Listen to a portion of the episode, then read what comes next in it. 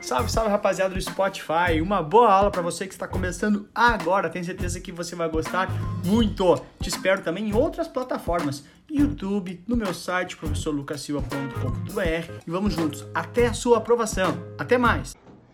Seja bem-vindo para mais uma aula. Agora a gente vai falar sobre eles, as ADRs e as BDRs. Só que vai avançar um pouquinho em relação à aula anterior, que a gente vai falar de patrocinadas ou não patrocinadas, nos casos das BDRs, e também dos níveis das EDRs, além de falar das global das GDRs, ok? Andando mais um pouquinho, você, bom, isso aqui você já sabe, né? a gente viu na nossa aula teórica inicial, né, nossa primeira parte da aula. Lembrar que a primeira letra é onde negocia de um país, de uma empresa que não é daquele país. Então ADR negocia na América, nos Estados Unidos, de um país não americano. BDR negocia no Brasil, de uma empresa não brasileira. Ok. Agora já começa assim a novidade. Lembrando, aquele quadro eu expliquei bem tranquilamente na outra aula, né? Uh, voltando aí, uh, iniciando a novidade, falando de BDR patrocinado e não patrocinado. Bom, como o próprio nome diz, patrocínio é quando alguém me paga para eu fazer algo. Né? Então, sou atleta patrocinado, eu ganho patrocínio, alguém me paga. Então, o BDR patrocinado é aquele que a emissão envolve, tem um envolvimento direto da empresa. Essa empresa, então, ela mesma decide patrocinar essa emissão aqui no Brasil, né? São bancos menores, bancos não, empresas menores que acabam fazendo isso, né? E a divulgação de informações tem que ser de acordo com a regra brasileira. O BDR patrocinado é considerado uma empresa aberta aqui no Brasil. Já o BDR não patrocinado né, é quando a empresa envolvida não participa disso. Que acontece?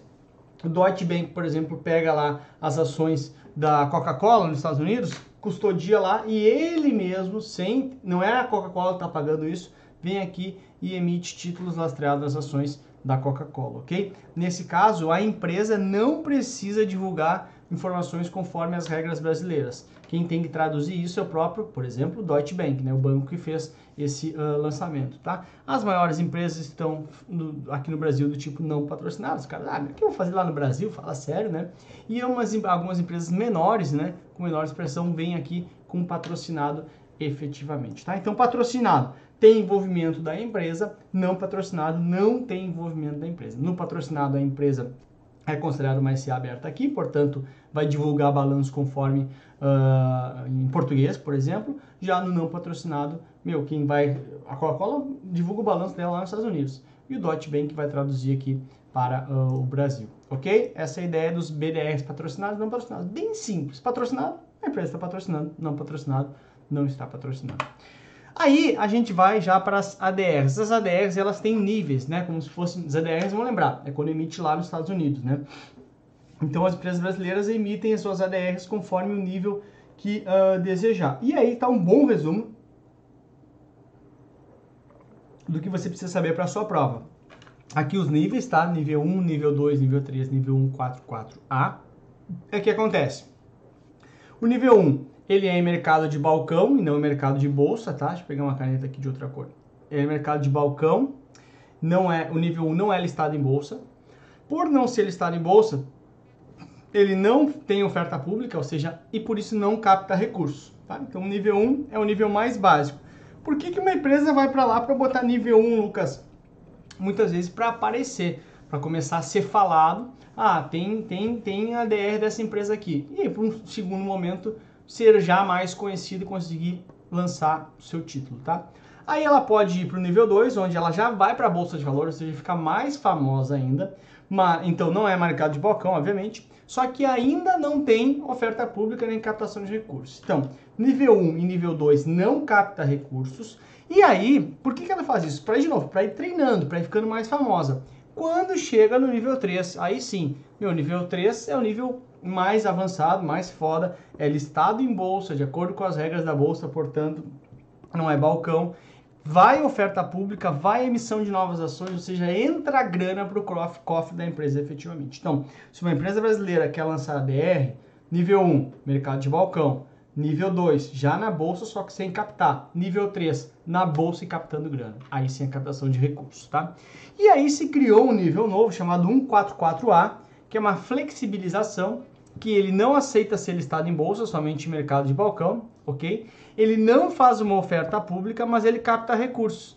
Nossa, Lucas, como que ele vai captar recursos sem fazer uma oferta pública? Fazendo o que se chama de oferta, oferta privada. Ou seja, ele faz somente para investidores qualificados, não faz ao grande público, né? Então, o 144A tem regras mais flexíveis para você conseguir entrar. Nível 3 é as regras, mesmo as regras dos Estados Unidos, é regras super. Uh, uh, a régua é muito alta de regra, né?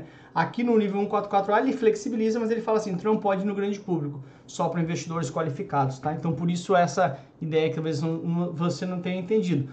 Como é que ele capta dinheiro se ele não faz oferta pública? Porque ele faz para investidor qualificado, ele faz para oferta para público privado, tá? Então, nível 1, balcão, uh, e sem captar recursos, óbvio. Nível 2, bolsa de valores, mas já captando recursos. Eu, desculpa, nível 2, bolsa de valores, mas sem captar recursos.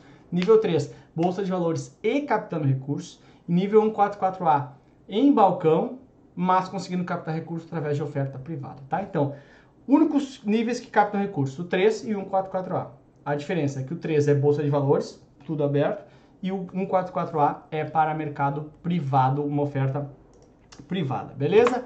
Tranquilo. E os GDRs, Lucas? Bom, muito fácil, né, cara? GDR é de... G... Lembra a primeira letra onde negocia? Então, é um ADR global. Ou seja, é um GDR que não é negociado nem nos Estados Unidos, nem no uh, Brasil. Então, ele vai ser uh, negociado em qualquer outro país do mundo que não seja Brasil nos Estados Unidos. Então, Estados Unidos, ADR, Brasil, BDR, outra, qualquer outro, no, no Japão, no, na China, vai se considerar GDR. Então, se uma empresa brasileira quer ir para os Estados Unidos emitir títulos australianos em ações, ADR. Se uma empresa brasileira quer ir para a China emitir títulos australianos em ações, GDR, tá? Então, negociar ao redor do mundo em moeda do local país, do, do país onde negocia, na mesma ideia que a gente é, funciona nos ADRs e nos BDRs, tá? Aqui, uma vida real para a gente enxergar, que eu gosto sempre de mostrar que possível, que é o seguinte, ó. Banco do Brasil lança programa de ADR em Nova York. O Banco do Brasil inicia tarará, para emitir ADRs nível 1. Lembra o nível 1 o que, que é? Aí olha só. Tá, tá, tá, tá, tá. Uh, cadê?